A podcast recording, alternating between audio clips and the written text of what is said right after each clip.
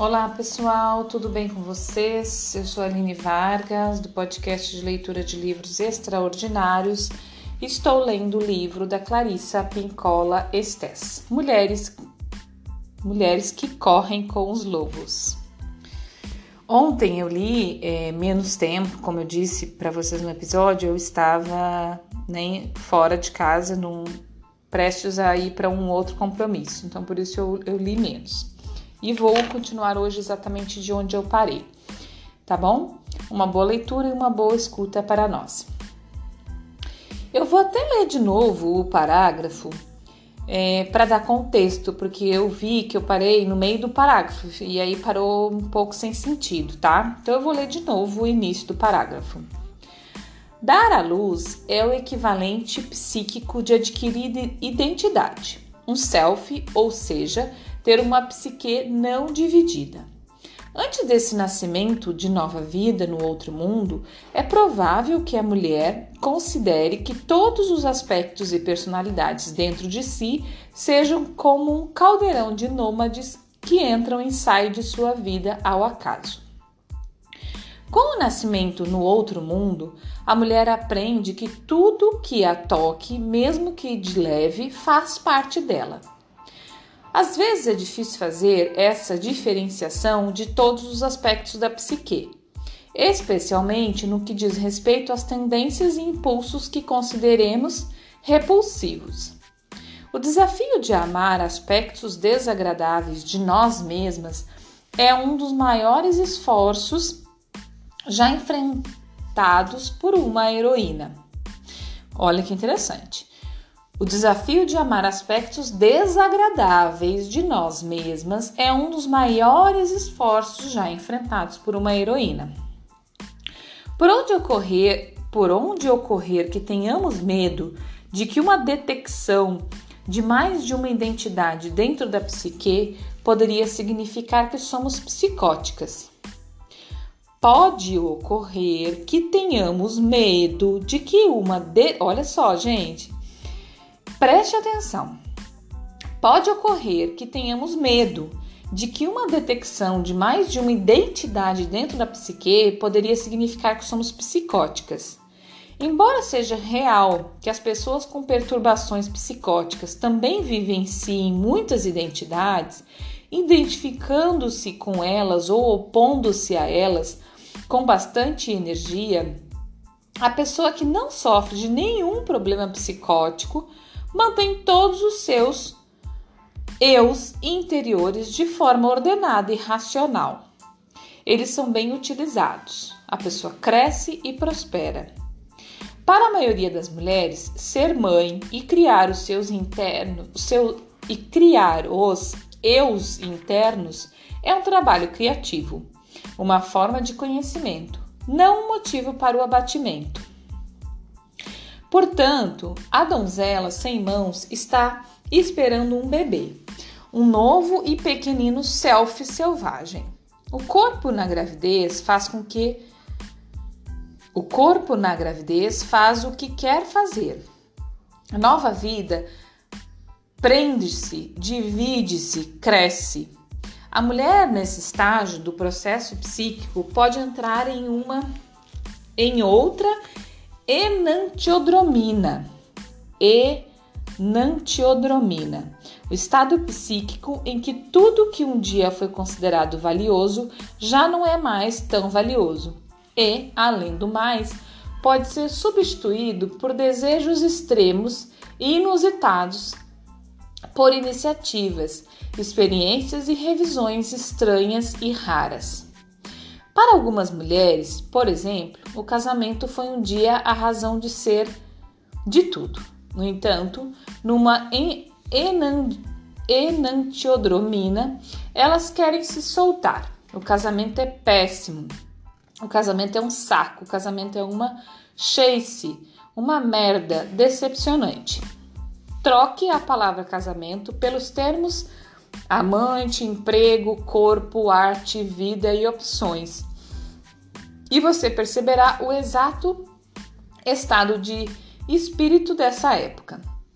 E ainda há os desejos É mesmo, a mulher pode ansiar por estar perto da água ou por deitar de bruços com o rosto na terra, sentindo o seu cheiro selvagem. Ela também sem, ela talvez sentisse ter de dirigir com o vento batendo no rosto. Ela pode ter de plantar algo, de capinar algo, de arrancar plantas do chão ou de enfiá-las no chão. Ela pode ter de sovar e assar, absor absorta na massa até os cotovelos. Ela pode precisar fazer excursões selvagens pelas montanhas, saltando de uma rocha para outra, experimentando ouvir o eco de sua voz nas pedras. Ela pode precisar de horas de noites estreladas em que as estrelas sejam como pó de arroz derramando sobre um piso de mármore negro. Ela pode ter a impressão de, ter, de que irá morrer se não sair dançando numa nua numa tempestade de verão. Se não ficar sentada em silêncio total, se não voltar para casa manchada de tinta, manchada de cor, manchada de lágrimas, manchada da lua. O novo self está a caminho. Nossa vida interior, como a conhecíamos até agora, está prestes a mudar. Embora isso não queira dizer que devamos descartar os aspectos razoáveis e especialmente os que fornecem apoio numa espécie de arrumação enlouquecida da casa, é verdade que nessa descida um mundo objetivo e, e suas ideias fenecem, e durante algum tempo ficaremos irrequietas e insatisfeitas, pois a satisfação, a realização, reside no processo de nascer na realidade interior. Aquilo pelo que ansiamos jamais poderá ser concretizado por um parceiro, um emprego, pelo dinheiro, por um novo, isso ou aquilo. E esse self criança que estamos esperando é produzido exatamente por esse meio, pela espera. À medida que o tempo passa na nossa vida e nos nossos esforços no outro mundo, o bebê cresce para vir a nascer. Na maioria dos casos, os sonhos noturnos da mulher irão prever o nascimento. A mulher sonha literalmente com um novo filho, um novo lar, uma vida nova. Agora a mãe do rei e a jovem rainha ficam juntas.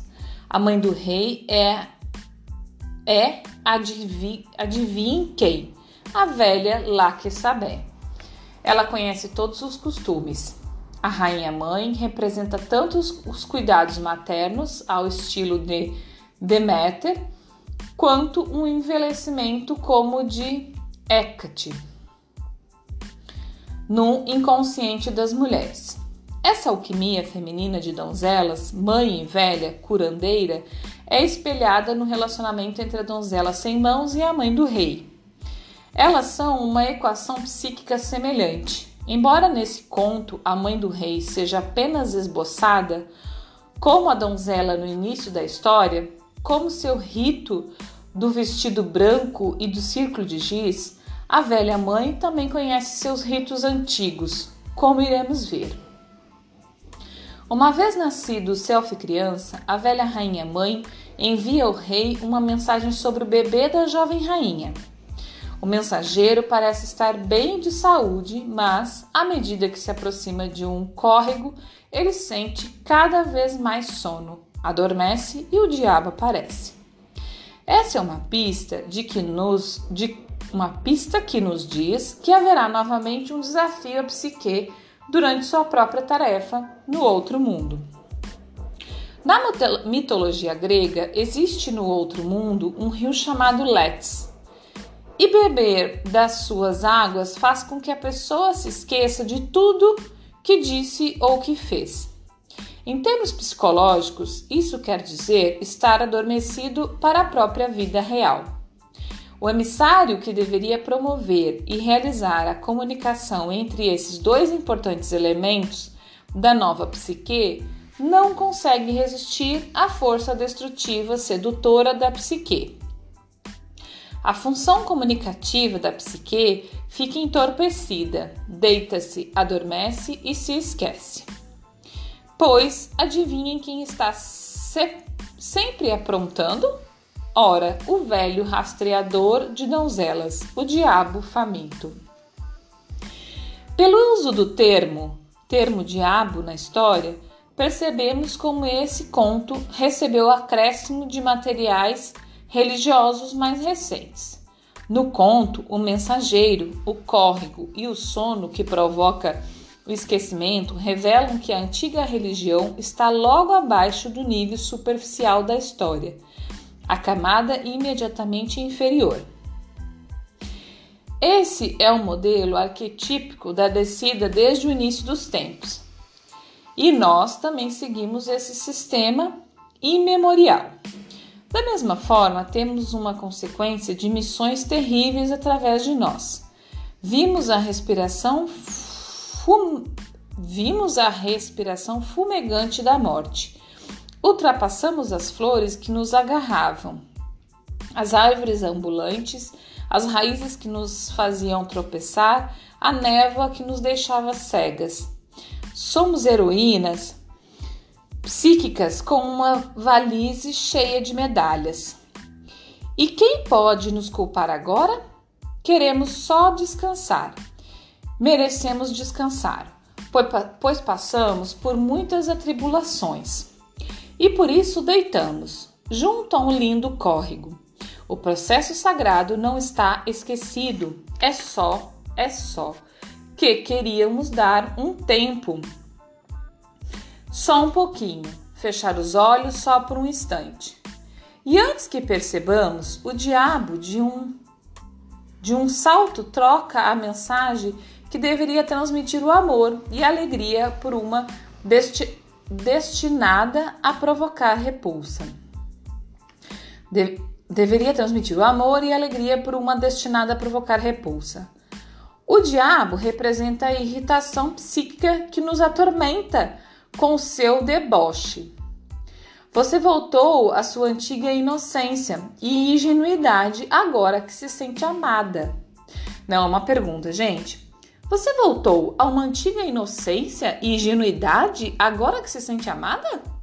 Agora que deu a luz? Você acha que tudo está acabando, sua boba? E, como estamos perto do Let's, continuamos a roncar. É esse o erro que todas nós cometemos. Não uma vez, mas muitas vezes. Nós nos esquecemos de nos lembrar do diabo a mensagem é trocada de um tom jubiloso. A rainha deu à luz uma linda criança para uma calúnia. A rainha deu à luz uma criança que é metade cachorro. Numa versão da história, a mensagem trocada é ainda mais explícita.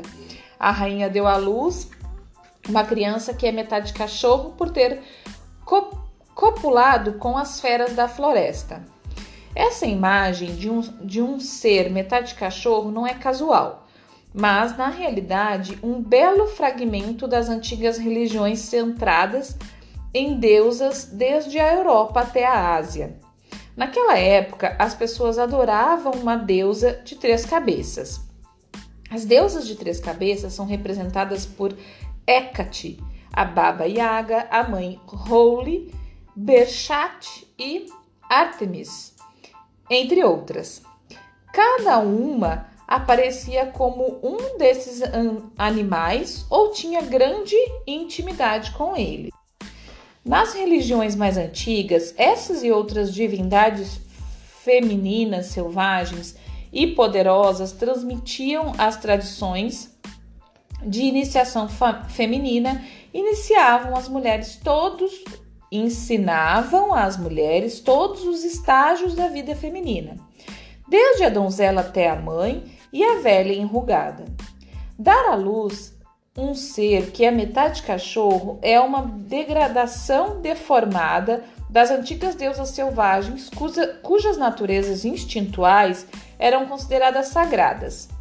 A religião mais recente tentou conspurcar os sagrados significativos das divindades tríplices, insistindo no ponto de que elas copulavam com animais e esti estimulavam seus seguidores a fazer o mesmo. Foi a dessa altura, foi a essa altura que a mulher selvagem foi derrubada e entraram, desculpa, foi derrubada e enterrada nas profundezas da terra, e o lado selvagem das mulheres começou não só a definhar, como a precisar ser mencionado em sussurros e em locais secretos. Em muitos casos, as mulheres que amavam a velha mãe selvagem tiveram de proteger sua vida com cuidado. Finalmente, esse conhecimento somente transparecia em contos de fadas, no folclore, em estados de transe e nos sonhos. E graças a Deus por isso. Gente, paramos, chegamos no nosso tempo e terminamos um parágrafo. Aí é bom que a gente não começa outro, senão fica é, ruim, né? Interrompido.